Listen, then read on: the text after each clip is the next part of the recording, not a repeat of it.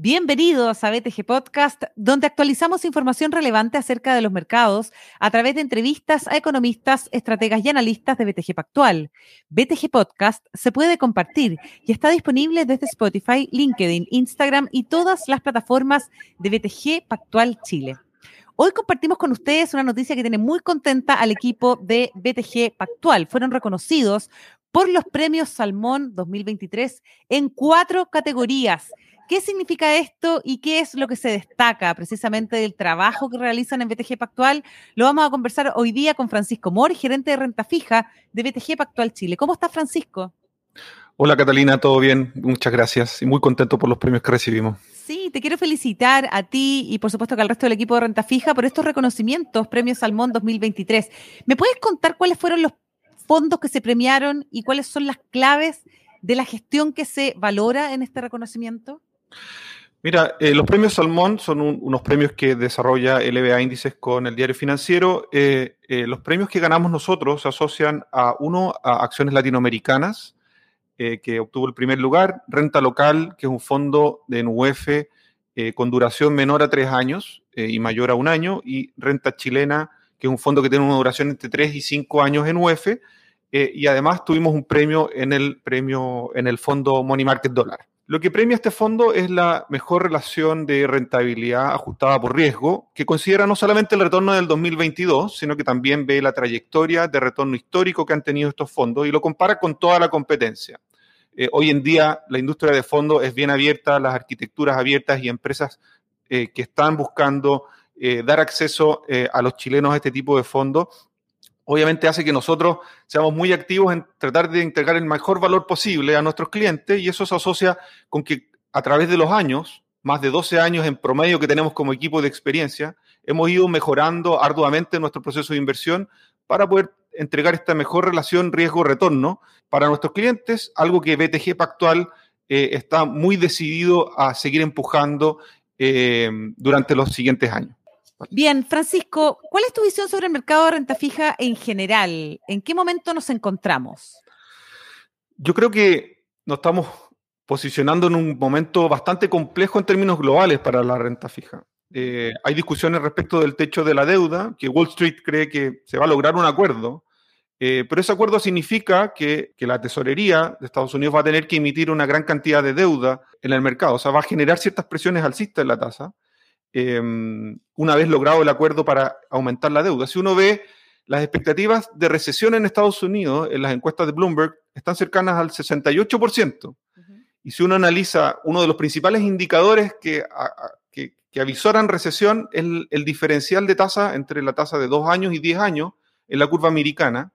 Eh, y eso todavía mantiene una pendiente muy negativa que eh, es muy efectiva en predecir recesiones. O sea, nos estamos enfrentando a un escenario global un poquito más desafiante, donde deberíamos ver no necesariamente un soft landing, un aterrizaje suave de la economía americana, sino quizás un aterrizaje un poquito más, más duro. Eh, hoy día uno dice, ok, pero la Fed va a bajar tasas. Sí, el mercado espera que la tasa eh, hoy día eh, en, Estados Unidos se baje en, la reunión de octubre, particularmente si uno analiza la curva de rendimientos americana, eh, pero ya está viendo indicadores que, como los, las expectativas de inflación a dos años en Estados Unidos ya están cercanas al 2%, eh, hay, un, hay un dato importante en el mercado laboral, que es un, mercado que está súper ajustado también en Estados Unidos y que ha limitado al actuar de la Fed, que es la creación de, empleos temporales ha caído muy fuerte y eso también es un indicador eh, de una recesión en el corto plazo. O sea, hay pocos indicadores que no avisoren una recesión. Y los que son más, más, claros y que limitan a la Fed es un poco este mercado laboral muy ajustado eh, y una expectativa de inflación, una inflación realizada subyacente, mejor dicho, eh, bastante pegajosa. Cuando uno dice, ok, ¿cómo estamos en Chile? Eh, en Chile, la última información relevante la tuvimos hoy día en la mañana con los datos sectoriales del primer trimestre de la economía local, donde se vio eh, una contracción de la economía de un 0.6% año contra año. El dato fue un poquito más positivo que lo que espera el mercado, pero cuando uno abre el dato, está viendo que el consumo privado se contrae trimestre contra trimestre un 2,5%, el consumo de los bienes durables un 18.8% trimestre contra trimestre. Entonces ya nos indica que el consumo no está acá, que es algo que preocupa mucho al central cuando quiere tomar sus decisiones de política monetaria. También tuvimos un muy buen dato de cuenta corriente. Eso quiere decir que la caída en importaciones, el aumento en exportaciones, eh, hace que no nos estemos, eh, que es un dato que ayudaría eventualmente a una apreciación del tipo cambio con una cuenta corriente que tiene un déficit de 6.9%, eh, que es bastante mejor de lo que veníamos en trimestres anteriores. El Banco Central en su último comunicado fue, no dijo mucho, o sea, fue bastante neutral, mantuvo el, el call que tiene, tuvo en el IPOM. Eh, mi percepción es que se están dando las condiciones para que el Banco Central pueda ser un poco más activo en este proceso. Y eso obviamente tiene implicancia en la renta fija. Sí, pues, ¿qué implicancias puede tener eventualmente en, esa renta fija local en términos de rentabilidad y flujo que comience el Banco Central a bajar la tasa de interés? Mira, esa pregunta, esta pregunta es súper interesante porque al final uno ve que la tasa del 11.25 que tiene el Banco Central hoy día, lo que hace es captar liquidez del mercado. O sea, hoy día eh, hay muchas personas, empresas que dicen, ¿para qué voy a hacer un proyecto si en verdad puedo tener una rentabilidad del 11, del 12% en seis meses? 10% en un año, etc. Eh, lo que el mercado tiene hoy día es que el Banco Central debería llevar la tasa política monetaria en torno al 7% en 12 meses y que, según las encuestas, algunos hablan de julio, otros de septiembre, eh, va a depender mucho de la data que sea capaz de recoger el Banco Central. Vamos a tener dos datos de inflación eh, previos a la reunión de julio, que es la que yo opuesto que el Central va a iniciar su proceso de reducción de tasas.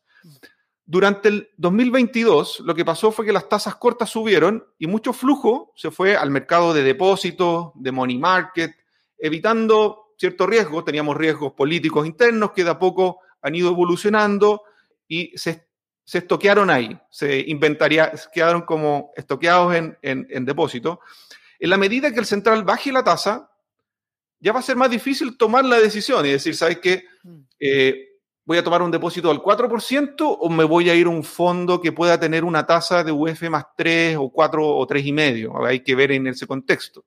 Entonces ahí vamos a volver a tener flujos hacia la industria de fondos mutuos, de fondos de inversión, eh, porque va a, ser, va a tener una expectativa de retorno mayor eh, en la tasa. Lo que, lo que movería hoy día el mercado de forma más rápida a que pase eso es que el central sea más activo, más activo en el proceso de bajar tasa. Eh, y eso creo que se puede dar con datos de inflación bajo lo esperado por el mercado los siguientes eh, dos registros que vienen eh, para mayo y junio. Mm, eso estaría interesante. Bueno, el central va a tener más datos, definitivamente, como tú bien decías, para la reunión de julio. ¿Ves oportunidades en Chile en ese sentido, Francisco? Mira, yo creo que en Chile todavía tenemos tasas eh, de bajo riesgo, como las tasas de tesorería, eh, de pagarés del Banco Central, eh, en niveles que son históricamente altos. También estamos viendo spread corporativos que, dado el contexto de recesión esperada para este año, algunos hablan de 0% de crecimiento, em, creo que se han, han subido mucho. O sea, creo que tanto en bonos corporativos como en bonos bancarios, creo que se están dando oportunidades. Claramente hay sectores que se han visto mucho más afectados. O sea, cuando el central decide subir la tasa y el efecto que tiene en toda la curva de rendimiento a las personas que quieren comprarse eh, una casa y pagar un hipotecario a UF más 4, 6, 5%, etcétera, hoy día creo que claramente el sector inmobiliario se vio afectado eh, por eso y también por el aumento del costo de fondo eh, de corto plazo. Entonces hay sectores que hay que ser más cautos, pero sí que estamos viendo que en el corto plazo podrían recuperarse. ¿Por qué? Porque la tasa hipotecaria, vimos en el último informe del Central, está cayendo y está en niveles mini, eh, bajos. O sea, eh, hoy día el promedio, si no me equivoco, está en torno a UF más 4.15 según el informe del Banco Central. Mm. Eh, hay sectores como el sector comercio, por ejemplo, que con tasas altas, obviamente, el acceso a crédito para las personas es más complejo. Hoy día sabemos que la carga financiera de los hogares está en máximos desde previo a la crisis social. Entonces, obviamente, los hogares tuvieron liquidez, eh, prepagaron deuda, consumieron, eh, luego lo que decidieron es volver a, endeudarse y la carga financiera está alta. En el margen, la baja de tasa podría ayudar a los hogares a eh, liberar un poco esa liquidez. ¿Qué oportunidades vemos en ir tomando algo más de duración con la, liquidez que tienen eh, ahorradas en money market y depósito, e ir subiendo en spread corporativo en la medida que haya más visibilidad del efecto macro que tienen los últimos sucesos. Perfecto. Bien, eh, Francisco Mor, muchas gracias por haber estado con nosotros hoy día. Clave contar con la información de primera fuente y, por supuesto, la asesoría de los equipos que están al día con estos temas para tomar precisamente estas importantes decisiones de inversión, ¿no? Sí, yo creo que en parte, los premios que conversábamos al inicio son para fondos que son bien diversificados, donde hay equipos de inversión atrás. Eh, ese es el objetivo de la industria de fondos, fondos mutuos, fondos de inversión, dar acceso eh, a diversificación de inversiones, a profesionales que estamos constantemente analizando el mercado eh, día a día y que, y, que, vemos que se pueden dar oportunidades interesantes en lo que viene para adelante, para Chile, para la renta fija local. Hemos visto un mercado bastante más activo por ejemplo, y solo este dato como, como para cerrar, eh, se colocó un bono de Hacienda por 2,2 billones de dólares. Un par de días. sí, la, emisión fue ayer, antes de ayer, eh, con una demanda de tres veces a una tasa cercana al 5.8% nominal.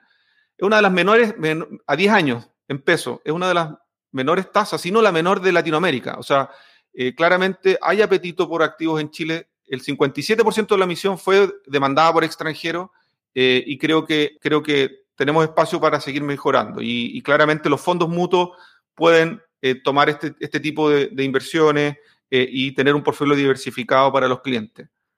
Perfecto, clarísimo. Francisco Mor, gerente de renta fija, BTG Pactual Chile. Muchas gracias por haber estado hoy día con nosotros en BTG Podcast.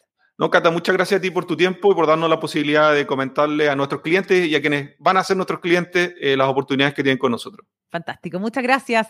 Hasta pronto, Francisco. Recuerden ustedes que BTG Podcast se puede compartir y está disponible desde Spotify, LinkedIn, Instagram y todas las plataformas de BTG Factual Chile. Hasta pronto.